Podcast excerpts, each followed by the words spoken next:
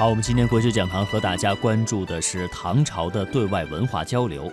在唐朝啊，在一定程度上说呢，可以说是我们中国古代政权当中对外交流做得比较好的朝代。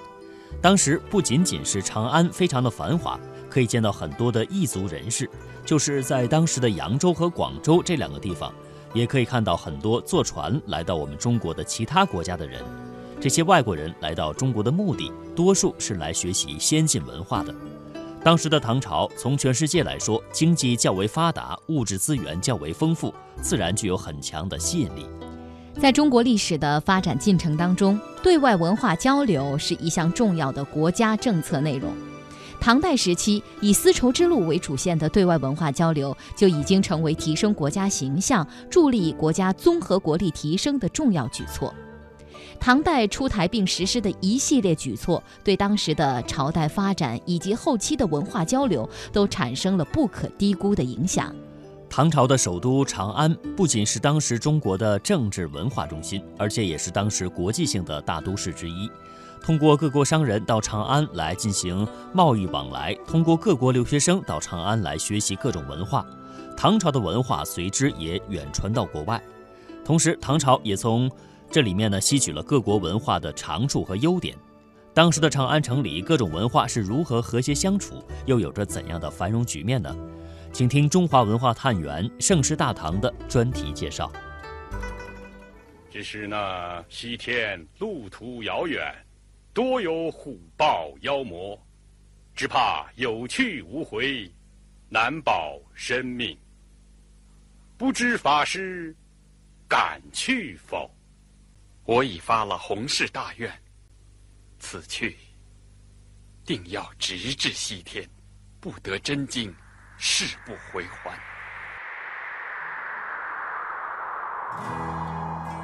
《西游记》是被后世改编最多的古典名著，而后人在影视剧里对于玄奘也有着诸多的解读与再现。无论是宝相庄严，还是唠叨话多。玄奘的一个韧劲儿，没有人敢否认，就是在漫漫征途中的不放弃。中央民族大学的教授陈楠，也曾顺着当年玄奘的西天取经之路到达了印度。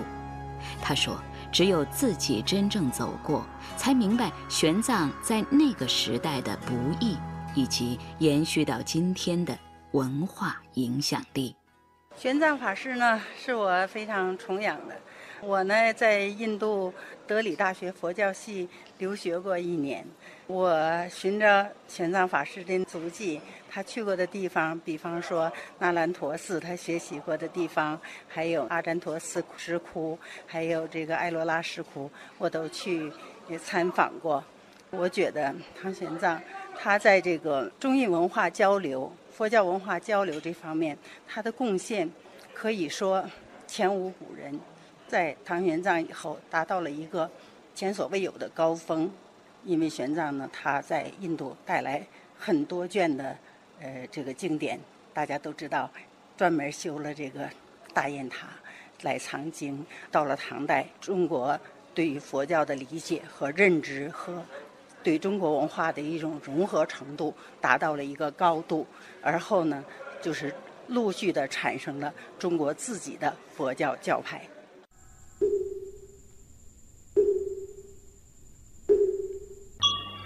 距今一千三百六十余年的大雁塔，在晨曦中显得素朴端倪。当年。它是玄奘法师为保存由天竺经丝绸之路带回长安的经卷和佛像修建而成。历经了岁月的洗礼，大雁塔显得安适从容。每天来到这里参观的人络绎不绝，慕名而来的各地游客到了这里，最爱说的一句话就是：“这是当年唐僧待过的地方。”历史人物往往会以脸谱化的形式留存在人们的记忆里，简单却形象突出。他的历史功绩也以故事的形式在口耳之间发酵。当我们把这位在我们印象里身穿锦兰袈裟、骑着白龙马的唐三藏，还原到历史中的正确坐标，就会看到一个繁盛的古代王朝留给今天的文化遗产。玄奘是唐朝人，在我们的印象里，唐帝国是一个繁荣富丽的帝国。创造了中国历史发展当中的一个极盛时期。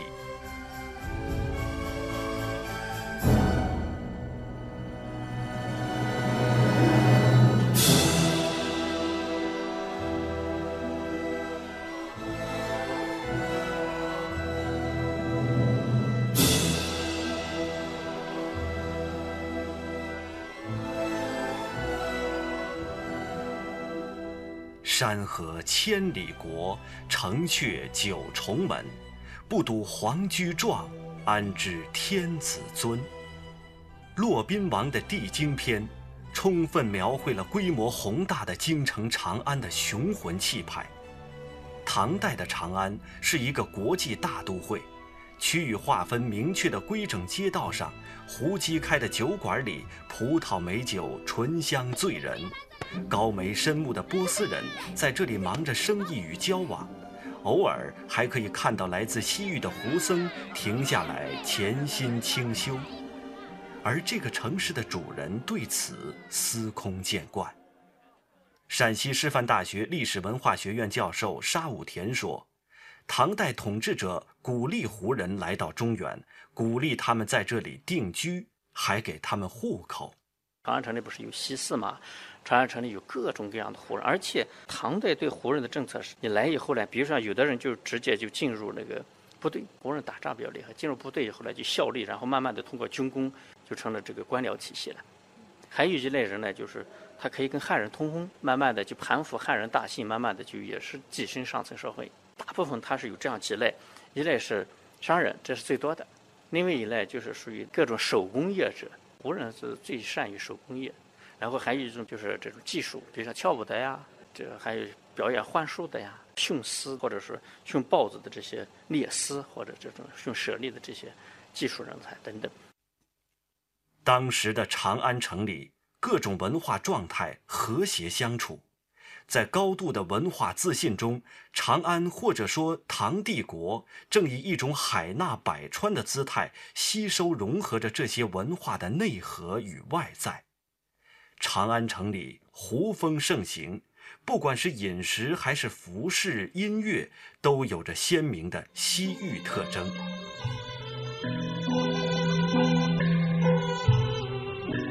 南山结竹为壁立，此乐本自秋词出。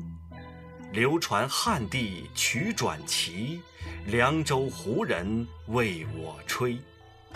诗人李琦品味胡乐之余，没有忘了用汉民族的诗歌加以描摹，音乐的熏陶淬炼出了文字的美妙。帐前跪坐本阴雨，十金角袖为君舞。安息旧木收泪看，落下词人抄曲语。杨眉动目。踏花毡，红汉交流朱帽篇，醉却东倾又西倒，霜靴柔弱满灯前。诗人李端笔下的胡腾儿，先以汉民族的习惯行跪，再以本民族的习惯施礼，其友好之情可知。诗人也不管艺人能否读懂并演出自己的创作，真情相赠。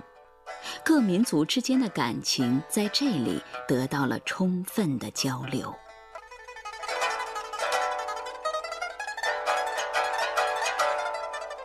胡音、胡记与胡庄，五十年来竟分薄。元稹一言，足以说明外来文化为唐人所带来的精神滋养与多彩的生活内容。在不同文化的交融面前。唐人很少感到过不妥或是威胁，他们自觉或不自觉地认为，不同国家的文化交流是生活的常态。也许这与他们的统治者本身有关。北京大学中国古代史研究中心主任荣新疆，唐代的那个统治者是不是胡人？这那放在学术层面上去争论是可以说的，但是这只是一种说法啊。还有另外一种说法，就是唐朝的这个祖上呢，可能是赵郡李氏的破落户，河北那地方人，不能说。唐朝皇帝就是一个胡族出身，但是呢，他们有很多胡化的倾向，就是说他们不太尊重中原的那些儒家伦理，因为他们都是我说过西魏，就是从鲜卑那个时代来的那个人，就是唐朝前期的那些皇帝都是受鲜卑化的影响，笼统的说都是受胡化影响。